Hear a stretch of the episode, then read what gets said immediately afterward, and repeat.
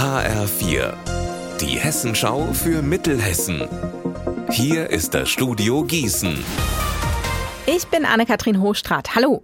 Die Stadt Marburg nutzt die Sommerferien, um die Schulen zu modernisieren. Heute haben sie mitgeteilt, was genau gemacht wird. So wird zum Beispiel die Sophie vom Brabant-Schule energetisch saniert, die Richtsberg-Gesamtschule bekommt mehr Lernräume und an der Emil vom Behring-Schule laufen die Vorbereitungen für einen Cafeteria-Anbau.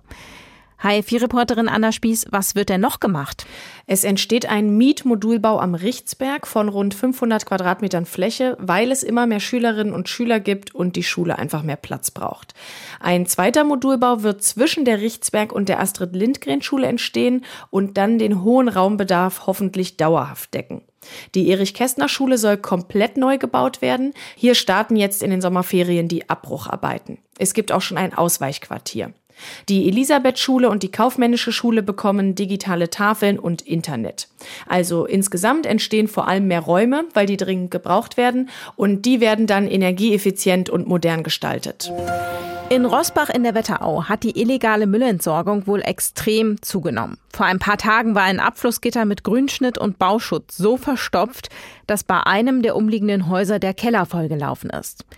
HFI-Reporterin Eva Rösler, jetzt hat sich dazu ja Steffen Ma, Bürgermeister von Rosbach, zu Wort gemeldet. Was sagt er denn dazu?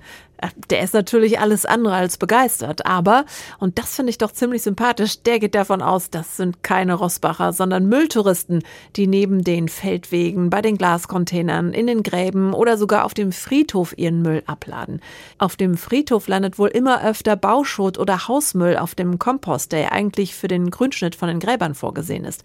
Aber egal wie oder wer sowas macht, es kostet die Gemeinde 22.000 Euro pro Jahr, allein nur die Entsorgung. Personal Kosten seien da noch gar nicht drin. Deshalb der Appell an die Rossbacher, Augen offen halten und illegale Müllentsorgung anzeigen. Unser Wetter in Mittelhessen. Heute ist es wechselhaft. Mal Sonne, mal Wolken zeigen sich am Himmel über Mittelhessen. Es bleibt meist trocken bei 23 Grad in Hadamar und 21 Grad in Wölfersheim. Die Nacht bleibt trocken und zeitweise sternenklar. Morgen beginnt der Sommer sein Comeback.